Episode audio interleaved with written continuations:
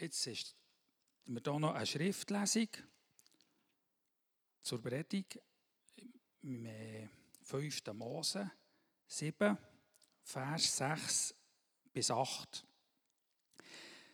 Denn ihr seid ein heiliges Volk für den Herrn, euren Gott. Von allen Völkern der Erde gehört ihr als Volk dem Herrn, eurem Gott. Der Herr hat euch nicht erwählt und hält an euch fest, weil ihr größer oder bedeutender wärt als die anderen Völker. Ihr seid sogar das unbedeutendste aller Völker sondern weil er euch liebt und weil er das Versprechen halten wollte, das er euren Vorfahren mit einem Eid gegeben hatte. Aus diesem Grund hat er euch mit großer Macht aus Ägypten geführt und euch aus der Sklaverei des Pharaos, des Königs von Ägypten, befreit. Dann haben wir noch einen mehr. Johannes 15, Vers 16. Nicht ihr habt mich erwählt, ich habe euch erwählt. Ich habe euch dazu berufen, hinzugehen und Frucht zu tragen, die Bestand hat, damit der Vater euch gibt, was immer ihr in meinem Namen bittet. Mir dünkt wir haben heute Morgen bereits eine Predigt gehört. Das, was Markus gerade am Anfang gesagt hat, auch aus seinem Leben, hat mich dünkt, ist schon eine Predigt für sich gewesen. Und die Lieder, mit denen wir Gott haben können, Lob und Dank und Ehre darbringen, ist ein wunderbarer Wohlgeruch vor Gott zu seiner Ehre.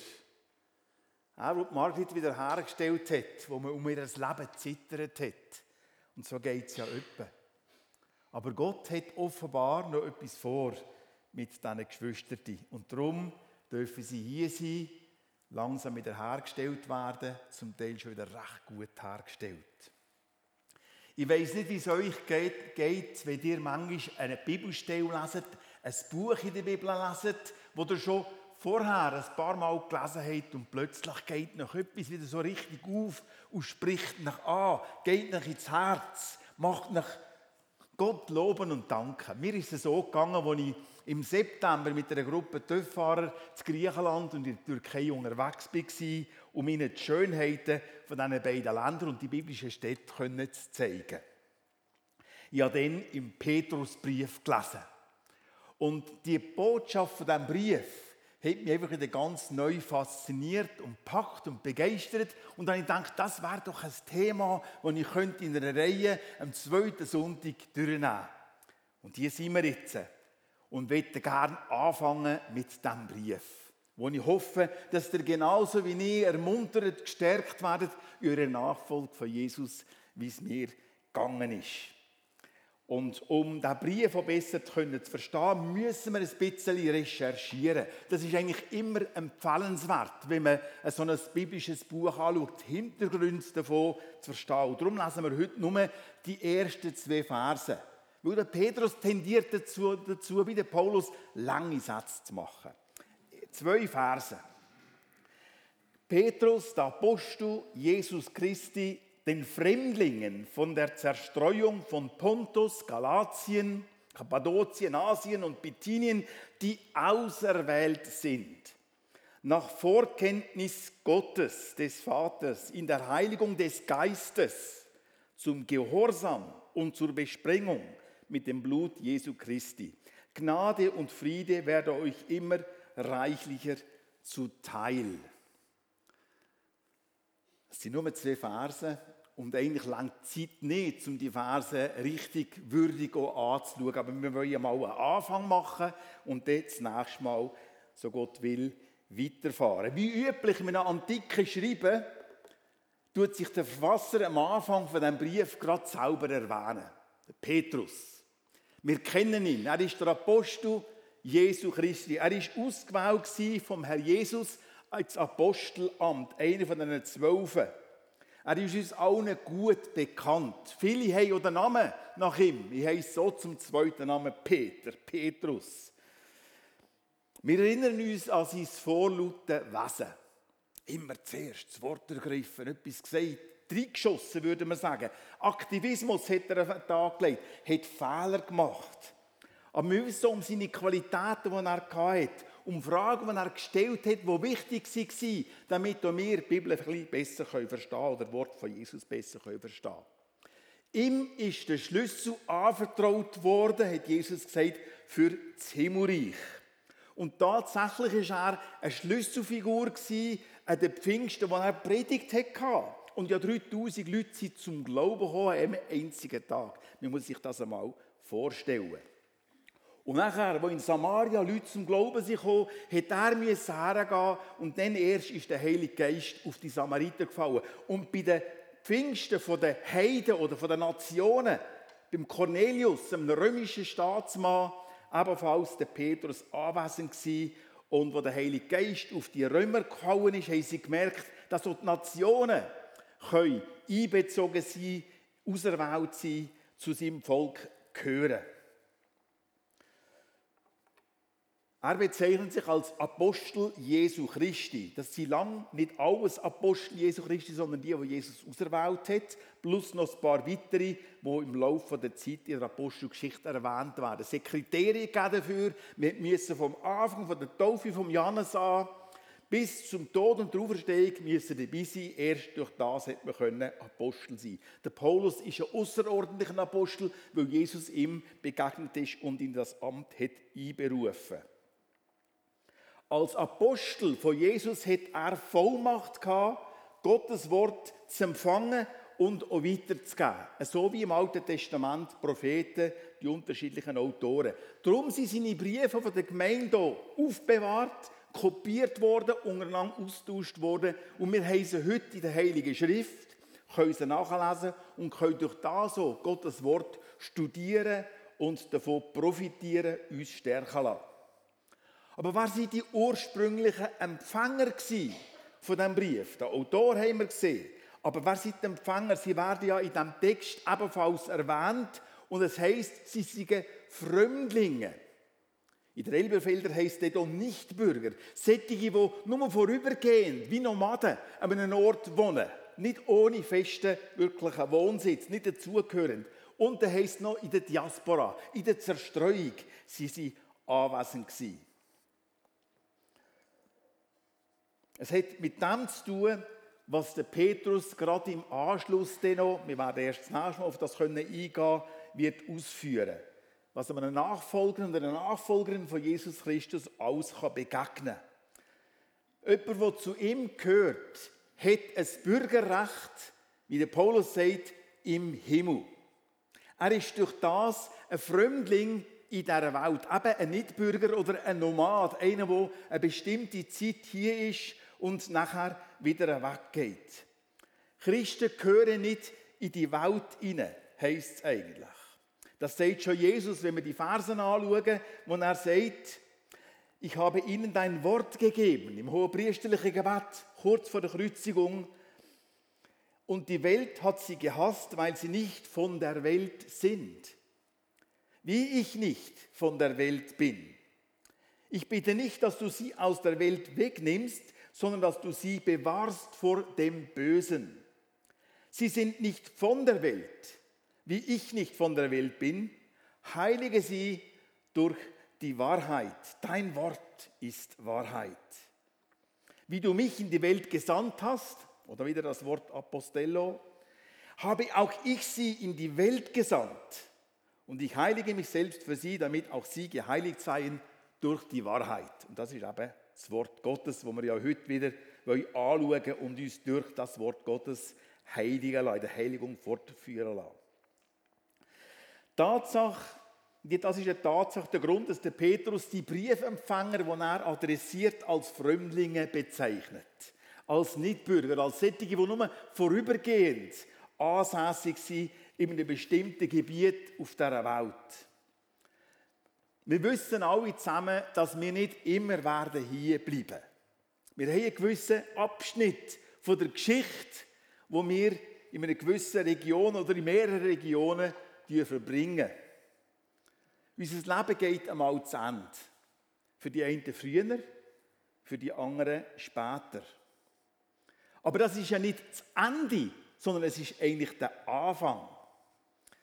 Wir sollen unseren Anker dort haben, wo wir einmal werden sein für alle Ewigkeit. Die, die am Gemeinschaftsnachmittag kommen, mögen sich an Markus Müller erinnern, der in einer fröhlichen Art und Weise hat ermuntert, um unseren Anker durch das Loch vom Tod durchzustrecken in die Ewigkeit, wo auf uns wartet. Wir kennen die Worte, dass wir im Himmel eine Wohnung haben, dass wir eine ewige Wohnung haben dort, aus vielen Predigten, aus Liedern oder aus dem persönlichen Bibellesen.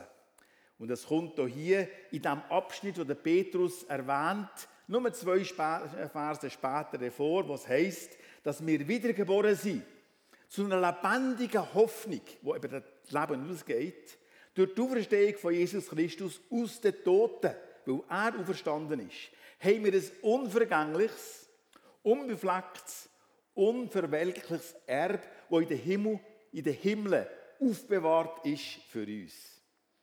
Das spricht also der Petrus den Fremdlingen, die vorübergehend in diesen Regionen die Heime sind, auf dieser Welt die Heime sind, könnte man noch sagen, zu.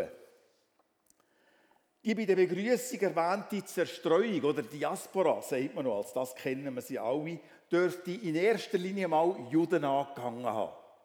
Der Petrus hat Juden kennt, die außerhalb von Israel gewohnt haben.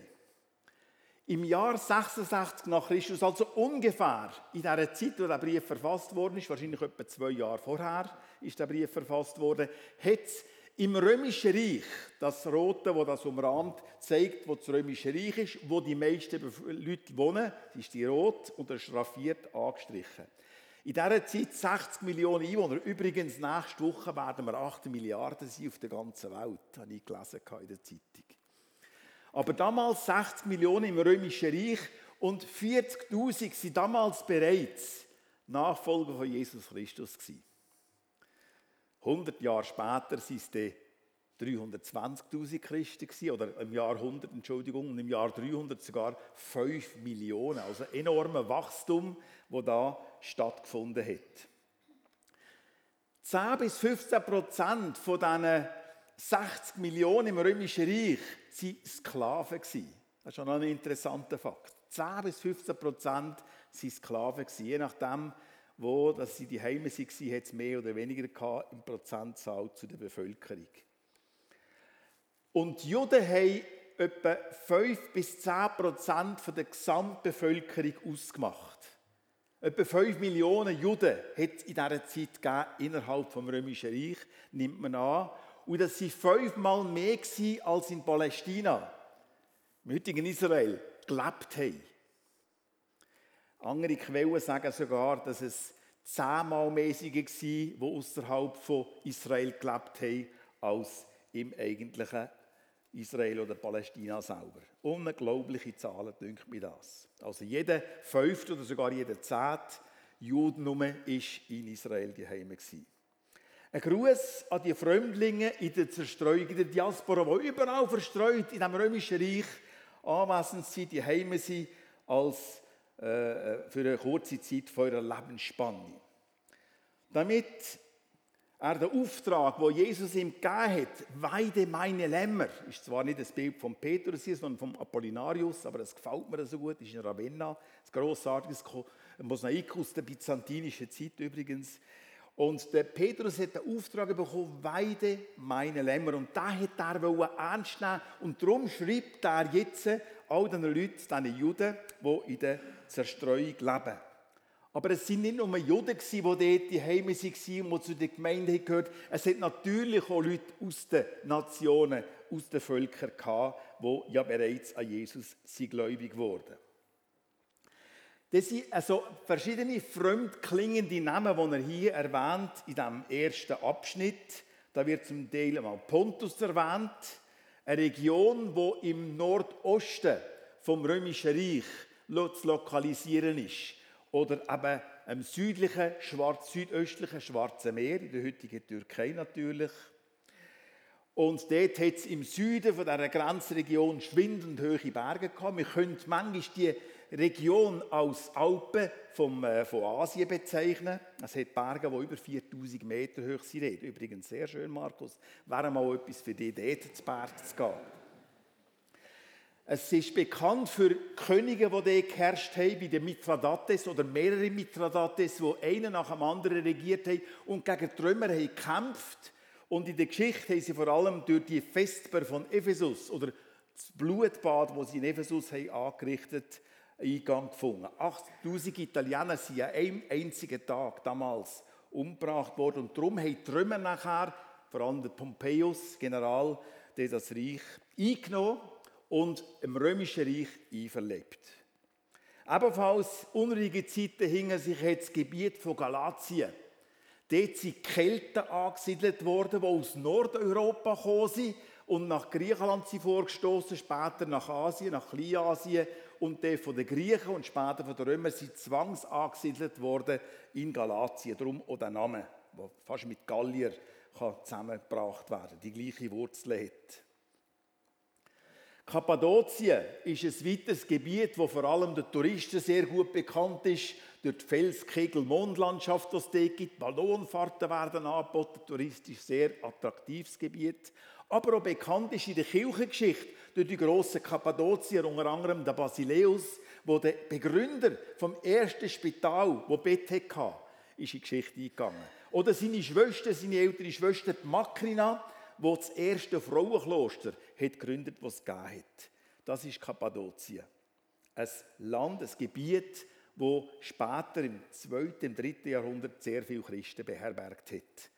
Asia ist uns allen wahrscheinlich bekannt durch die Sendschreiben, die Sendschreiben von der Offenbarung.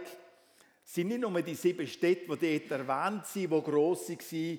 Asien hat viele grosse Städte gehabt, wo, äh, es war eine reiche Region war und eben uns allen bekannt. Es ist an der Ägäis gelegen und ebenfalls von den Römern beherrscht worden.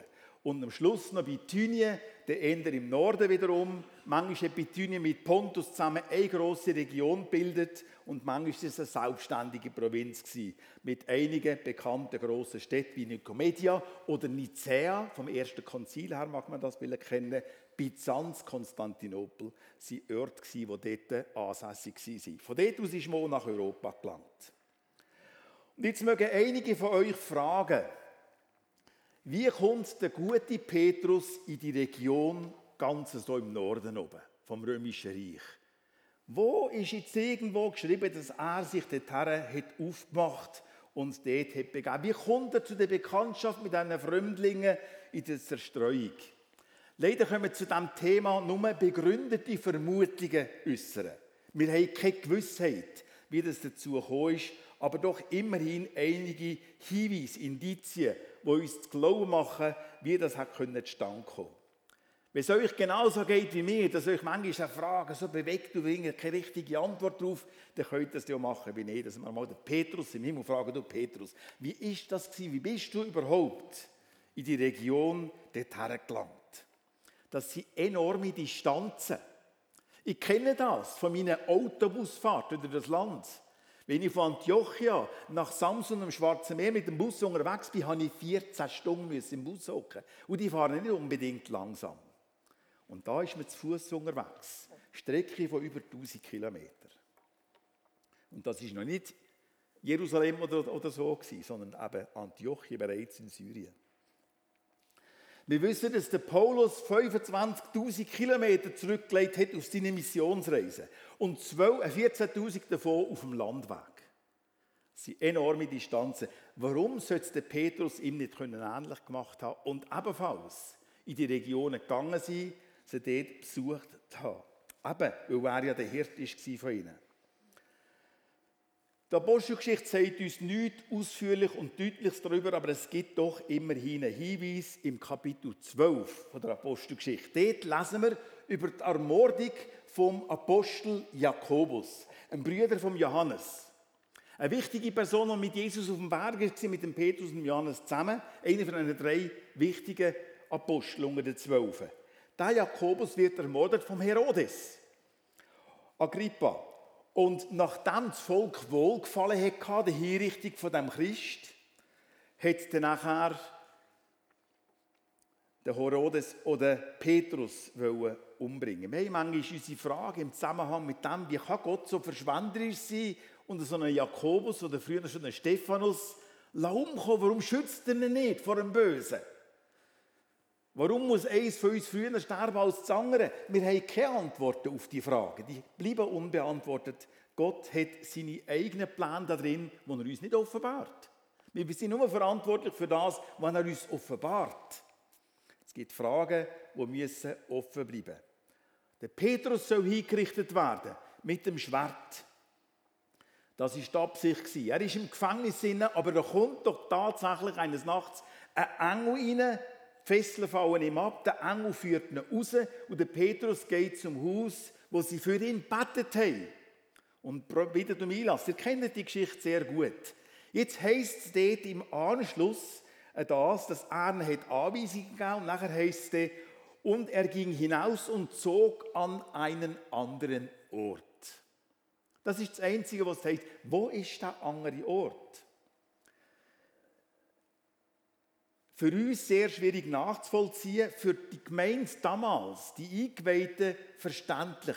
Wie ein geheimes Hinweis darauf, wo der Petrus hergegangen ist. Die gleiche Stelle kommt in der griechischen Übersetzung vom Hesekiel-Buch ebenfalls vor, was heißt, dass der Hesekiel seine Sachen soll packen, seinen Rucksack, und sich soll bereit machen, um an einen anderen Ort zu ziehen, und zwar von den Augen der Juden. Im Vers 14 heißt es nachher, dass der andere Ort babylonisch. Und Babylon ist in dieser Zeit nicht nur für Christen übrigens, wie ein zweiter Name für die Stadt Rom. Mit Babylon meint man Rom. Am Schluss von unserem Brief grüßt Petrus aus Babylon.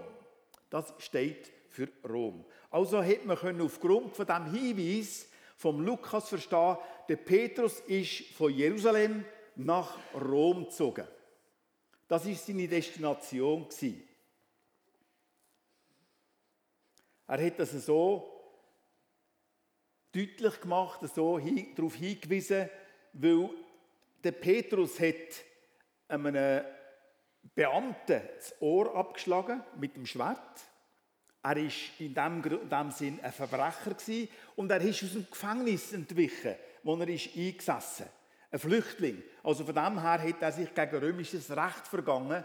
Und wenn er jetzt solche Bemerkungen macht in einem anderen Ort, und man nachher merkt, das ist Babylon. Damit schützt der Petrus eigentlich vor Repressalien, wo er die Apostelgeschichte verfasst hat. Im Frühjahr 41 dürfte die Flucht stattgefunden haben, also elf Jahre nach der Hinrichtung von Jesus und der Auferstehung, elf Jahre nach Pfingsten im Frühjahr 41. Weil es heißt, wir wissen das aufgrund der Angaben vom Hieronymus, und vom Eusebius, einem Kirchenhistoriker aus dieser Zeit, dass der Petrus im zweiten Jahr vom Kaiser Claudius in Rom angekommen ist. Also kann man auf das folgern, dass es etwa ein Jahr, anderthalb gegangen ist, bis der Petrus in Rom angekommen ist. Man braucht nicht so lange, um nach Rom zu reisen.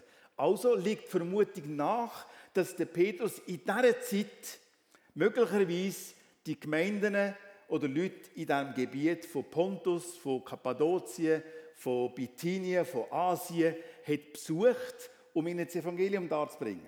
Vielleicht hat er in dieser Zeit, so wie der Paulus, an anderen Orten Gemeinden gegründet, hat Gemeinden gegründet. Oder was auch naheliegend ist, ist, dass Leute, die damals aus diesen Regionen ein Pfingsten dabei waren, in Jerusalem, wo er predigt hat, und noch 3000 sind zum Glauben gekommen, wo all die Pilger aus diesen Gebieten, die Juden aus diesen Gebieten sind zum Glauben gekommen, dass die nachher sind zurückgegangen und kleine verschiedene Gemeinden gegründet haben an ihren Orten. Der Petrus hat durch das eine natürliche Beziehung zu ihnen und hat sie jetzt auch besuchen Ich kenne das aus der Türkei, wenn ich mit einer Gruppe Leute unterwegs bin und sie kommen aus unterschiedlichen Regionen, sagen sie, komm ich dir auch besuchen, wenn du mal dort bist. Da können wir überall, überall hergehen, hat man ständig offene Türen, es ist Orient. Da ist man gastfreundlich, da will man sich wiedersehen. Und genauso könnte so hier gewesen sein. Der Petrus wird auch noch erwähnt, später, im Konzil in Jerusalem, wo im Jahr 48 stattgefunden hat. Also einige Jahre später. Das heißt, er müsste aus Rom wiederum zurückgekommen sein, um mit dem Konzil teilzunehmen und nachher wieder nach Rom gegangen sein. Wird er doch auch im ersten Korintherbrief erwähnt, wo es heisst, einige von diesen Leuten jetzt seien Kephas, äh, seien vom Kephas oder seien Kephas, wie sagt man, Anhänger gewesen. Andere Apollos und so weiter, einige Paulus, einige Christus. Es war doch die Gruppierung dort. Also das zeigt doch, dass der Petrus, der Kephas, der Simon, ein Mann hätte müssen dort in Korinth sein und die Leute kennengelernt haben. Allerdings ist die Gründung der Gemeinde in Korinth erst im Jahr 51 vollzogen worden, also müsste das bei der zweiten Besuchstour passiert sein, dass er dorthin ist. Jetzt haben wir einiges an Informationen zusammengetragen. Ich mit verschiedensten Informationen gefüttert zu dem Zusammenhang von dem Brief und wie das der Brief könnte entstanden sein. Warum? Auf das können wir erst das nächste Mal eingehen. Sonst würde ich nachher vielleicht in Schwierigkeiten kommen mit der Gemeindeleitung oder, was noch schlimmer ist, mit meiner Frau. Weil es ist ja kein Geschichtsunterricht, was wir hier machen, sondern es ist ja Gottesdienst. Und in einem Gottesdienst soll man auch so etwas Geistliches weitergeben. Ich habe das bereits am Anfang gemacht und ich habe gesagt, dass unsere Hoffnung nicht hier auf dieser Erde ist, sondern im Himmel. Das sind die Anfangsverse. Dann haben wir wie ein Sandwich Innenteil gehabt, ein bisschen geschichtliche Hintergründe, die habt ihr jetzt. Und jetzt kommen wir noch zu einem weiteren Teil, der das Sandwich vollständig macht. Nämlich das im Zusammenhang mit dem Auserwähltsein. Das heisst ja hier in diesen Versen. Ich weiß nicht, was das macht mit dir, was heisst, du bist auserwählt. Ist das etwas, wo Freude auslöst in dir oder ist es etwas, wo eher ein einen bitteren Nachgeschmack hat bei dir? Vielleicht ist es in Verbindung mit Erinnerungen aus der Jugendzeit, wo du nicht auserwählt bist. Ich denke manchmal an die Fußballspiele, die wir hier oben in Zaffoltern hatten, gell, Beat? Dort haben sie manchmal Mannschaften gemacht und nachher haben sie wählen Ich war eigentlich immer der, der am Schluss ist gewählt wurde. Da ist der Tiefenbach ist auch noch hier, nehmt ihr noch nach. Nein, nein, nehmt ihr. Bin ich umgereicht worden. Ich bin nicht unbedingt erwünscht zumal meine fußballtechnischen Fähigkeiten äh, einige Leute zu zweifeln gekommen. In der Türkei ist es übrigens gerade umgekehrt. Ich würde eh gegangen, gerne um bisschen sportlich betätigen, um ein bisschen etwas machen. In der Türkei ist es umgekehrt. Dort bin ich relativ früh gewählt worden, aber nicht etwa wegen meiner fußballerischen Fähigkeiten, sondern weil ich die Tendenz hatte, eher die Beine zu treffen als den Bauen. Und darum haben alle gedacht, gescheiter ist er auf unserer Seite als auf der anderen, dann kann uns nichts passieren. Wenn der Timur oben eine Mannschaft wählen auf dem Fußballplatz oben, dann hätte er eigentlich schon relativ schnell mal gesagt, Papa, komm zu mir. Dann hätte er mir die ganze Schmach vom nicht gewählt werden ersparen. Das kann es doch einfach irgendwie auslösen. Das ist jetzt eher spaßhaft, aber ich weiß, dass es tiefe Verletzungen kann geben kann, wenn man nicht gewählt wird. Und dass man das nicht vergisst. Ich werde noch ein anderes Beispiel geben. Für mich ist unvergesslich, dass ich im Jahr, hört, im Jahr 73, vor 49 Jahren, bin ausgewählt worden, um die Mannschaft vom ZSC zu vertreten an einem grossen Nachwuchsturnier in Yverdon, das grösste der Schweiz. Damals war Langnau und Kloten absolut top gewesen, was die Junior anbelangt hat. Zürich, ZSC, war eher zweiklassig, aber trotzdem haben wir dürfen an diesem Turnier teilnehmen. Und ich bin ausgewählt worden, um in dieser Mannschaft den Z auch zu vertreten. Das hat mich mit Stolz und mit Freude erfüllt. Und mir bleiben die Details von dieser Zeit in Erinnerung geblieben, wo man sich fragen kann, wie kommt das, dass man das noch weiß. Damals waren auch Bundesratswahlen. Herbst 73. Und es sind drei Bundesräte gewählt worden. Und zwar der Richard und der Hürlimann und der Chevalat. Sagen euch die Namen noch etwas? Die sind damals im Bundesrat gekommen. Wir ganz andere erwartet als sie, aber sie sind dann gewählt worden. Aber ich weiss das irgendwie noch, einfach, dass die Wahlen waren. Wir als Schüler müssen an diesen Wahlen teilnehmen, das heisst im Fernsehen sie verfolgen. Einfach aus ausbildnerisch, aus, äh, wie sagt man, Gründen von der Ausbildung, ja, vom Verständnis. Ich weiss noch, wie wir im Zug gesessen sind, beim Zurückfahren und ich mit Hockeygrössen, die später Nationalliga angespielt haben, im gleichen Abteil gesessen bin und mit ihnen geredet habe. Detail aus dieser Zeit, ich bringe das in Zusammenhang mit dem, dass ich ausgewählt wurde, bei dieser Mannschaft dabei zu sein. Hat in mir Freude, Stolz, genug, genug Zufriedenheit ausgelöst. Und das ist doch genau das, was eigentlich macht, wenn wir ausgewählt werden. Und es heißt, Paulus, Paulus schreibt das im Epheserbrief, bevor der Grund von der Welt gelegt worden ist, bist du, an Jesus gläubige Person, ausgewählt worden. Ich weiß, dass damit auch Fragen aufkommen. Wir haben hier die Wahrheiten, die uns präsentiert werden in der Bibel, die manchmal wie ein Widerspruch gegenüberstehen. Es ist ein Spannungsfeld, ein Paradoxon, das wir fast nicht aushalten können. Unser freier Wille wird appelliert und auf der anderen Seite ist es vorherbestimmt von Gott. Er hat gesagt, wir seien bestimmt gewesen. Es heisst, berufen. Ist nicht bei dieser Tür, das Beispiel habe ich mal gelesen und habe gefunden, das ist ein gutes Beispiel. Es heisst über die Türe, komm, alle, die mühselig und beladen sind, komm, du bist gemeint, glaube das Evangelium. Und nachher schreitet man durch die Tür durch und hinterher heisst es ausgewählt. Das weißt du vorher nicht. Du wirst erst, dass du ausgewählt bist, wie du zum Glauben kommst. Dann wird das Geheimnis gelüftet. Gott hätte dich schon vorher kennt und hätte wollen. Uns unbekannte Juden in dieser Zerstreuung, in dieser Diaspora, Nicht-Bürger, solche, die nur vorübergehend dort wohnen, sind ausgewählt von Gott. Genauso wie du und ich von Gott ausgewählt sind. Gewünscht sind, um in seinem Reich Platz zu nehmen, um Erbe zu sein.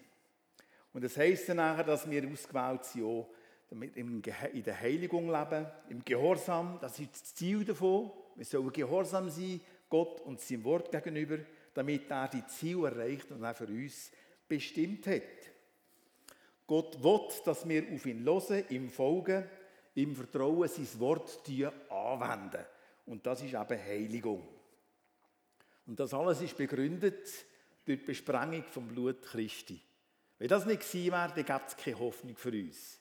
Der Tod und die Auferstehung von Jesus, sein kostbares Blut, das vergossen worden ist, ist die Hoffnung, die über, über den Tod ausgeht. Es hat mit dem Opfer, mit dem Preis zu tun für die Gläubigen in Pontus, in Galatien, in Kappadokien, in Asien, in Bithynien, in Mentalien und Oberargauien. Überall in den Orten, wo die Gläubigen heute die Heime sind. Der Vater hat die auserwählt und seine Wahl mit dem Kaufpreis voll und ganz zahlt. Darum gehörst du in eine andere Welt, bist hier eigentlich ein Fremdling. Deine Heimat, meine Heimat, die ist eigentlich im Himmel. Noch sind wir hier belassen, noch haben wir hier einen Auftrag, noch hat er mit uns Absichten. Darum sind wir wieder Petrus noch unterwegs, dann wieder Petrus damals, und können Gott für seine Ziele dienstbar sein. Übrigens hier, ich habe es noch angestrichen, denke ich mir interessant, dass der Vater, der Geist Gottes und Jesus Christus eben die Dreieinigkeit praktisch in einem einen Satz auch mit enthalten ist. Möge Gnade und Friede immer reichlicher bei euch sein. Amen. Du noch beten. Ich danke dir, Vater im Himmel, für die Botschaft, die Petrus diesen Gläubigen in der Zerstreuung, in der Diaspora vermittelt hat. Diesen Mitbürger, diesen äh, Fremdlingen in dieser Welt. Weil er sich verpflichtet gefühlt, als ihre Hirt zu ihnen zu schauen und ihnen das so mitzuteilen, was du ihm durch die Geist hast eingegeben. Ich danke, dass dieser Brief in unserer Bibel vorhanden ist und dass wir durch diesen Brief Stärkung finden in unserem Glauben. Weil wir wissen, dass er so uns betrifft. Und wir sind Fremdlinge in dieser Welt. Wir sind zwar hier gern die Heime, wir haben unsere Region gern. Es ist uns wohl hier. Wir freuen uns in den Bergen, der Landschaft. Alles hier fällt uns doch gut.